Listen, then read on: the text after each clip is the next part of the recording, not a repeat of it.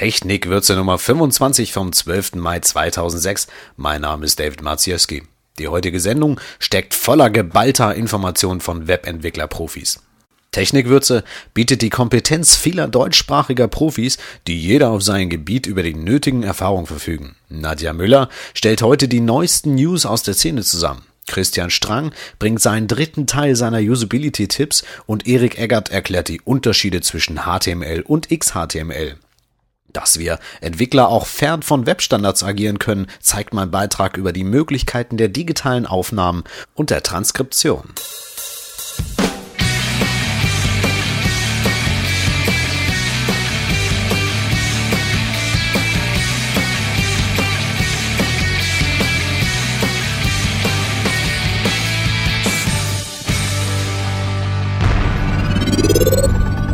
News Neuer Bewertungskatalog für die Biene 2006 Die Bewertungskriterien für die Biene 2006 wurden von der Stiftung Digitale Chancen und der Aktion Mensch veröffentlicht. Der überarbeitete Kriterienkatalog gehört damit zur Neuausrichtung des Internetpreises. Neben der Ausschreibung nach funktionalen Kategorien und der Bewertung nach Komplexitätsstufen orientiert sich die Biene 2006 mit dem neuen Kriterienkatalog stärker an der Nutzerperspektive. Mehr Informationen erhaltet ihr im Podcast der Aktion Einfach für alle vom 8. Juni. CSS World Awards, erster internationaler CSS-Preis. CSS Mania hat den ersten CSS-Preis ins Leben gerufen. Alle zwischen Mai 2005 und Mai 2006 eingereichten Webseiten nehmen an der Bewertung teil. Innerhalb zehn verschiedener Kategorien werden die Webseiten nach ihrem Einsatz von CSS bewertet. Die Gewinner jeder Kategorie werden Anfang Juli von der Jury verkündet. Zur Jury gehören Größen wie Andy Butt, Molly Holzschlag und Cameron Moe. Der Zusammenschluss aus Experten der Webentwicklung und einer CSS-Galerie verfolgt das Ziel, auch Unternehmen stärker auf die Verwendung von Webstandards aufmerksam zu machen. Informationen erhaltet ihr unter awards.cssmania.com. Zugang zu Webstandards mit einer mehrteiligen Artikelserie möchte Björn Seibert Hilfestellung für Unternehmer bieten, die auf Webstandards umsteigen möchten. Die Serie, so Björn Seibert in seinem Blog, soll aufzeigen, wie der Kurswechsel im Unternehmen gelingen kann. Gewinner am Ende dieses, oft auch holprigen Weges sind die Unternehmen-Websites, deren Besucher und schließlich das Unternehmen. Im ersten Teil wird die Bedeutung von Webstandards beleuchtet und in Bezug zur Überzeugungsarbeit im Unternehmen betrachtet. Links auf weiterführende Artikel geben einen guten Ansatzpunkt für die Diskussion. Teil 2 der Serie wird sich mit der praktischen Umsetzung und Qualitätssicherung innerhalb des Unternehmens beschäftigen. Den Artikel findet ihr unter bs-markup.de. Podcast für Webentwickler. Da wir hier nicht um Einschaltquoten, sondern eher um Aufklärung kämpfen, möchte ich auf eine kleine Liste im Pixel Graphics Blog aufmerksam machen. Manuela Hoffmann stellt deutschsprachige Podcasts rund um Webentwicklung vor und bietet weitere Informationen für Interessierte, die selbst einen Podcast starten wollen. Podcasting für Webentwickler, kleine Linkschleuder findet ihr unter pixelgraphics.de. Eine umfangreichere Liste erhaltet ihr im Dopefresh Tide Blog unter blog.dopefreshtide.de. Die Hörer kommen zu Wort. Falls ihr diesen Technikwürze-Podcast bisher nur im Feed abonniert habt, geht doch mal bitte auf www.technikwürze.de. Dort haben wir für euch eine ganz neue Webseite online gestellt, die nicht mehr im Gewand von max.de erscheint, sondern im eigenständigen Pfefferkorn-Design. Dort habt ihr auch die Möglichkeit, uns direkt Kommentare zu hinterlassen und teilweise den Text dieser Sendung nochmal nachzulesen. Besucht uns auf www.technikwürze.de. Tipps.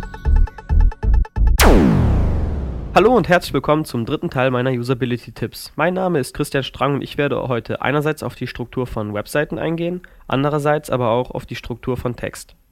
Die Struktur einer Webseite ist nicht einfach nur dafür da, dem Inhalt einen Rahmen zu geben, sondern dem User die Website einprägsam zu machen, sodass er sie beim nächsten Besuch direkt wiedererkennt. Gerade dieser Punkt kollidiert mit einem wichtigen Usability-Kriterium, und zwar der Tatsache, dass man die Struktur der Website nicht neu erfinden sollte. Das heißt, nutzen Sie bekannte Strukturen, die der User schon von anderen Webseiten her kennt und mit denen er umgehen kann. Behalten Sie auf allen Unterseiten Ihre Struktur bei und spielen Sie auch nicht großartig mit den Farben herum. Das Schlimmste, was passieren kann, ist, dass der User glaubt, auf einer neuen Website gelandet zu sein, obwohl er sich nur auf einer Ihrer Unterseiten befindet. Nun gehe ich auf die wichtigsten Punkte zur Struktur von Text ein. Setzen Sie Ihre wichtigsten Informationen zuerst. Nicht jeder hat die Zeit, das gesamte Angebot der Website zu durchstöbern. Von früher kennen Sie es vielleicht, dass man sein stärkstes Argument zuletzt nennt. Dies ist im Web allerdings fatal, da bis zu diesem Zeitpunkt der Großteil der Leser abgesprungen ist. Um große Textmassen aufzulockern, empfiehlt sich der Einsatz von Zwischenüberschriften. Dadurch hat das Auge immer einen Bezugspunkt und eine Stelle, an der es mit dem Lesen wieder neu beginnen kann. Ebenfalls wichtig bei großen Textmassen ist die Aufsplittung in mehrere Seiten, dem sogenannten Paging. Ganz verzichten sollte man auf vertikales Scrollen. Als letztes will ich Ihnen den Punkt der Listen näher bringen mit Listen können Sie Ihre Informationen sehr anschaulich und übersichtlich darstellen. Sie werden sehr gerne gelesen und vor allem weitergegeben bzw. verlinkt. Wenn es also möglich ist, sollten Sie Ihre Artikel nochmal in Listenform zusammenfassen und diese dann an den Anfang Ihres Artikels setzen. Der Besucher kann dann schon mal die wichtigsten Informationen des Artikels erfassen und dadurch erhöht sich die Wahrscheinlichkeit, dass er den gesamten Artikel liest. Empfehlungen die Möglichkeiten der digitalen Aufnahmen und des Transkribierens. Podcaster, Journalisten, Moderatoren, Wissenschaftler und auch Blogger gelangen in die Situation, dass sie geführte Gespräche, beispielsweise Interviews oder Mitschnitte eines Teammeetings, schriftlich wiedergeben wollen oder auditiv weiterverwenden wollen. Neben der bekannten analogen Aufnahme von Gesprächen gibt es natürlich auch digitale Möglichkeiten der Aufnahme oder der Transkription. In der Linguistik versteht man unter Transkription die Verschriftung von Gesprächen nach bestimmten Regeln zum Zwecke der wissenschaftlichen Analyse. Bei dieser werden im Gegensatz zur einfachen Niederschrift eines Gespräches Phänomene der Mündlichkeit, wie in etwa Verschweifungen, Auslassungen und Lautstärke, in einer systematischen Art berücksichtigt. Die wissenschaftliche Transkription ist ein aufwendiger Prozess, der heute vornehmlich am Computer stattfindet Spezialisierte Software vereinfacht die häufigen Korrekturvorgänge, das Navigieren in der Aufnahme und das Einhalten formaler Transkriptionsregeln. Die computergestützte Transkription bietet ganz neue Möglichkeiten und Herausforderungen mit sich, die in den betroffenen Wissenschaften bisher nur ansatzweise ermessen wurden eine umfangreiche Übersicht über die Möglichkeiten der digitalen Aufnahme und des Transkribierens bringen uns die beiden Diplompädagogen Thorsten Dresing und Thorsten Pehl aus Marburg mit ihrem Informationsportal audiotranskription.de. Die beiden klären auf, welche Hard- und auch Software man für genau welchen Einsatzzweck verwenden sollte. So werden aber die digitalen Aufnahmemöglichkeiten nicht gleich favorisiert, weil sie komfortabel und auch up-to-date wären. Dresing und Pehl plädieren auch für eine friedliche Koexistenz etablierter und neuer Techniken auf ihrer Webseite. Wenn Sie bereits über ein analoges oder Minidisc-Aufnahmegerät und ein Transkriptionsgerät mit Fußschalter verfügen, so steht der Text auf der Webseite, besteht keine Notwendigkeit, digitales Equipment anzuschaffen. Das nachträgliche Digitalisieren Ihrer analogen Aufnahmen empfehlen wir allerdings nicht. Dieses lohnt sich wegen des Aufwandes nicht. Bei zehn einstündigen Interviews müssten Sie nämlich mit etwa elf Stunden für die Übertragung auf dem PC rechnen. Getestete Empfehlung findet der Interessierte auf der Webseite audiotranskription.de. Dort findet man auch Tipps und Tricks, Vorstellungen von Hard- und Software und Lektüre. Die Seite bietet ebenso die Möglichkeit, die kostenpflichtigen Lösungen im Online-Shop zu erwerben, als auch Aufnahmepakete im Set.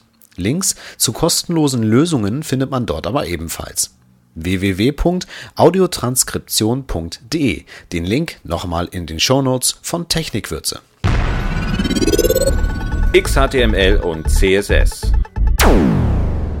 Hallo, mein Name ist Erik Eckert und ich bin der Verfasser des Casted Web Standards Podcasts. In dieser Ausgabe geht es um die Unterschiede zwischen HTML und XHTML anhand eines praktischen Beispiels. Neben den bekannten Unterschieden wie Kleinschreibung der Tags, Attributwerte in Anführungszeichen und Wohlgeformtheit gibt es auch Differenzen, die sich nicht so einfach ausmachen lassen. Am Beispiel einer verschachtelten Tabelle lässt sich solch ein Fall ganz gut aufzeigen. Die Tabelle hat zwei Zeilen und zwei Spalten. Das heißt also, dass wir innerhalb des Tabellenelementes zwei TR-Elemente haben, die ihrerseits je zwei TD-Elemente enthalten. Eine dieser Zellen enthält eine weitere Tabelle. Deren Gestalt für uns nicht erheblich ist. Wenn wir nun die äußere Tabelle per CSS ansprechen wollen, bietet sich eine Konstruktion per Child Selector, also dem Größer-Symbol, an. Body größer Table größer tr größer td. Geschweifte Klammer auf, Background Color beispielsweise ein Grau, Raute EEE. Wenden wir diese CSS-Angabe nun auf ein HTML-Dokument an, bemerkt man, dass nichts passiert. Die Angabe findet lediglich dann Anwendung, wenn man eine XHTML-Datei auch als XHTML parst. Dazu muss das Dokument mit dem Content Type Application XML vom Webserver gesendet werden, ein Vorgehen, welches der Internet Explorer allerdings nicht versteht. Weshalb wir die Angabe in XHTML interpretiert und in HTML nicht. Die Ursache ist eine Besonderheit der HTML-Spezifikation, nach der bei manchen Elementen sowohl Anfangs- als auch Endtext im Quelltext weggelassen werden können. Eines dieser Elemente ist das tBody-Element. Die Spezifikation fordert mindestens ein tBody-Element im Table-Element, dessen Anfangs- und Endtext dürfen allerdings weggelassen werden. Das bedeutet, dass nach der Verarbeitung durch den Parser ein tBuddy-Element existiert, das dann durch die CSS-Anweisung nicht angesprochen wird. Schließlich spricht der Child Selector nur direkte Kindelemente an. Eine Anweisung wie Buddy größer Table größer tBuddy größer tr größer td greift also. Die Frage ist nun, warum verhält sich korrekt gepasstes XHTML denn anders? ist doch XHTML1 eine einfache Transformation von HTML4 nach XML. Nun, bei der Transformation wurden die Sonderfälle zum Weglassen von Text in Regelfälle umgewandelt. Meist bedeutet das, dass beide Text vorgeschrieben werden. Nicht so beim tBuddy-Element. Innerhalb der Tabelle wurden auch direkt TR-Elemente erlaubt, um nicht ein zweites Schachtelelement bei einfachen Tabellen zu erzwingen. Dies ist auch der Grund, weshalb unsere Ausgangsanweisung in XHTML funktioniert. Dort wird der Quelltext nämlich nicht angetastet. Solchen Quelltextmanipulationen kann man mit dem Firefox-Plugin View Formatted Content auf die Spur kommen. Hörer, die tiefer in die Materie eintauchen möchten, sind herzlich unter casted.yatil.de willkommen. Der Abspann dieses Mal gibt es keine Musik, aber bestimmt beim nächsten Mal wieder. Ich sage danke fürs Zuhören und freue mich auf nächste Woche Montag, denn dort gibt's die neue Technikwürze-Sendung Nummer 26. Ich freue mich und sage bis dahin.